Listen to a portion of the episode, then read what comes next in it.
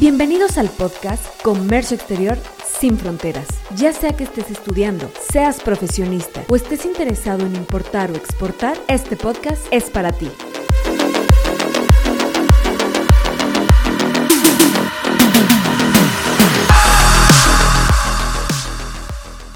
Hola, ¿qué tal traders? Les habla Ilse Cárdenas de la consultoría Trade Comercio Exterior. Bienvenidos a un nuevo capítulo en el cual hablaremos de empaque, envase y embalaje. Todos los que estamos involucrados en el área del comercio hemos escuchado hablar de estos términos de empaque, envase y embalaje. Pero, ¿realmente entendemos su significado, función y regulación? Empecemos por definir estos conceptos y el papel crucial que tienen. Tanto el envase como el empaque y el embalaje son de gran importancia en el transporte nacional e internacional pues aseguran que la mercancía llegue desde los sitios de producción hasta el consumidor final en óptimas condiciones para su correcto uso.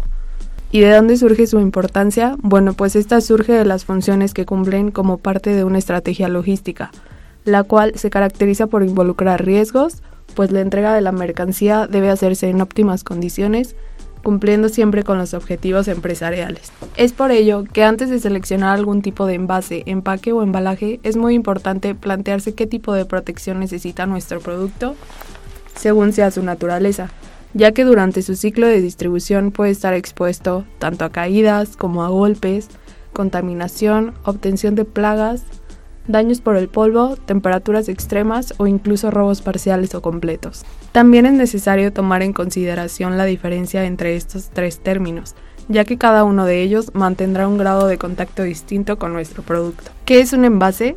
Bueno, es todo aquel recipiente de estructura rígida o semirrígida que mantiene contacto directo con el producto. Su función es conservarlo, distinguirlo y evitar su salida. Los protege de cualquier cosa o acción externa que pueda dañarlo, además de facilitar su transportación y comercialización. Como sabemos, los envases pueden adoptar distintas formas y tener diseños atractivos, ya que cumplen con propósitos mercadológicos que buscan destacarlos de la competencia y a la vez generar interés en el consumidor pero estos deben cumplir siempre con las normas y legislaciones correspondientes para hacer posible su venta. Y bueno, ahora hablemos de un ejemplo de envase. En este caso, supongamos que nuestro producto será agua mineral para beber. En este caso, el envase será lo que la contiene, es decir, la botella de vidrio o de plástico pues es la que guarda y mantiene las propiedades de nuestro producto. Entonces, como mencionamos, su envase tendrá un diseño ergonómico y atractivo para el consumidor. Ahora bien, pasemos a definir un empaque. Su función es guardar el envase, manteniendo sus atributos y características físicas durante su transportación, además de hacerlo práctico. Al igual que el envase, es utilizado tanto con fines publicitarios como con fines informativos que deberán cumplir con los criterios establecidos. Un ejemplo de empaque, retomando el ejemplo de, agua mineral, el empaque en este caso sería la película plástica que recubre y reúne al envase en este caso las botellas. Hablando un poco de su regulación. En México, la regulación de etiquetados y empaques se rige por la NOM, que son las normas oficiales mexicanas, las cuales son promovidas por la Secretaría de Economía.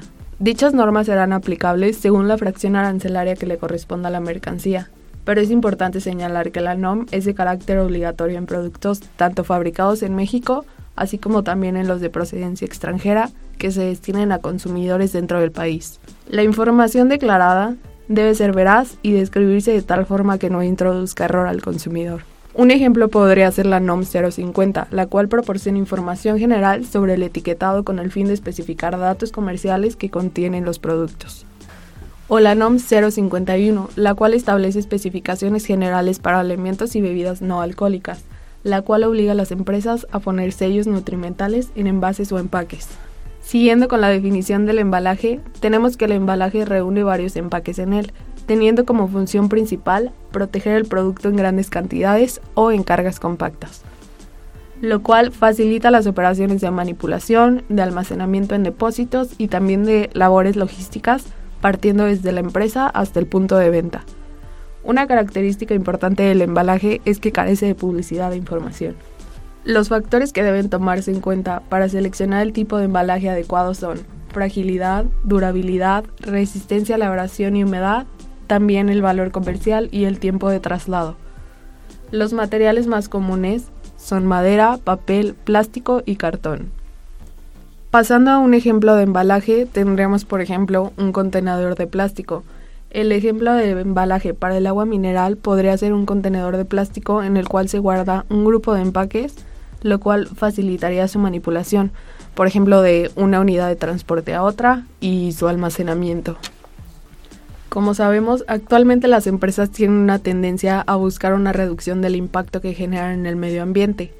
Es por ello que con el paso de los años, la tecnología ha permitido a las empresas desarrollar e implementar envases, empaques y embalajes con menor cantidad de consumo energético y generación de residuos, entre los cuales vamos a mencionar los siguientes. Envase y empaque bioplástico podría ser un ejemplo. Este consiste en plástico fabricado a partir de materiales orgánicos y que en consecuencia pues es biodegradable. No genera acumulación de basura. Este tipo de envase o empaque es resistente a líquidos y está hecho de materiales que lo hacen resistente a temperaturas y que reducen su permeabilidad a los gases. El segundo es el empaque comestible, que muchos conocemos. Este reduce la cantidad de desechos no degradables, por ejemplo vasos comestibles que por lo general están creados a base de cereales o de algas.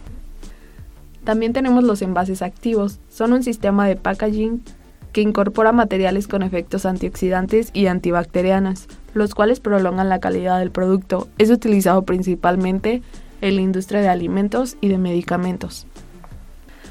También tenemos el embalaje retornable. Este está construido con materiales duraderos como madera, plástico y metal. Dicho embalaje está listo para ser reutilizado y regresar a su empresa de origen, lo cual representa una distribución, manipulación y almacenaje más eficiente y sostenible. Este, por lo general, es usado mayormente en el sector automotriz y de componentes eléctricos. Representa un ahorro económico para las empresas. Los retornables más comunes son contenedores de contrachapado para cargas voluminosas y pesadas, también contenedores de plástico para productos que son un poco menos pesados y contenedores y racks metálicos que brindan una mayor protección contra posibles impactos. Por último, tenemos el embalaje Tonnage. Este está hecho de materiales reciclables resistentes al agua y químicos. Consiste en un contenedor reutilizable con divisiones y diseño específicamente para el tamaño y cantidad de piezas necesarias las cuales son aseguradas durante su transportación sin que éste se mueva o dañe. Permite también la estiva de la carga, tanto en un contenedor como en una bodega. Este embalaje suele implementarse en piezas delicadas del sector automotriz, aeroespacial, eléctrico, metalúrgico y metalmecánico. Continuemos hablando de cuando un producto será exportado. Existen ciertos estándares y normativas a nivel internacional que regulan el empaque y el embalaje, así como la información que deben contener, incluso los procedimientos y formas de manipulación. Los lineamientos más importantes son los siguientes. ISO 3394. Se refiere a las dimensiones de las cajas, plataformas o cargas con pallets. Las cajas externas que sean utilizadas como embalaje deberán ajustarse estrictamente a 60 por 40 centímetros. ISO 780 y 7000. Establece agregar la señalética para la manipulación de la mercancía. Poner etiquetas con simbología que indique si se transporta algo frágil o que corre riesgo. En siguiente lugar tenemos ISO 14001. Esta certificación nos indica que la empresa está minimizando el impacto negativo de su actividad en el medio ambiente. La siguiente es R87, la cual se trata acerca del etiquetado de envases de venta individual con descripción de ingredientes. Y por último, tenemos la NIMF número 15, la cual establece parámetros fitosanitarios. Por ejemplo, al utilizar cajas o empaques de madera, es estrictamente necesario regular los procesos de tratamiento de la madera, fabricación y manejo. Todo esto para impedir ingresar una plaga al país destino. Y bueno, colegas, para finalizar este episodio, recordemos que el envase, empaque y el embalaje tienen un lugar importante en la cadena de suministro, por lo cual es crucial analizar las necesidades de nuestro producto para poder elegir los adecuados. Muchas gracias por escucharnos y no olviden seguirnos en redes sociales para mantenerse informados en materia de comercio. Hasta la próxima.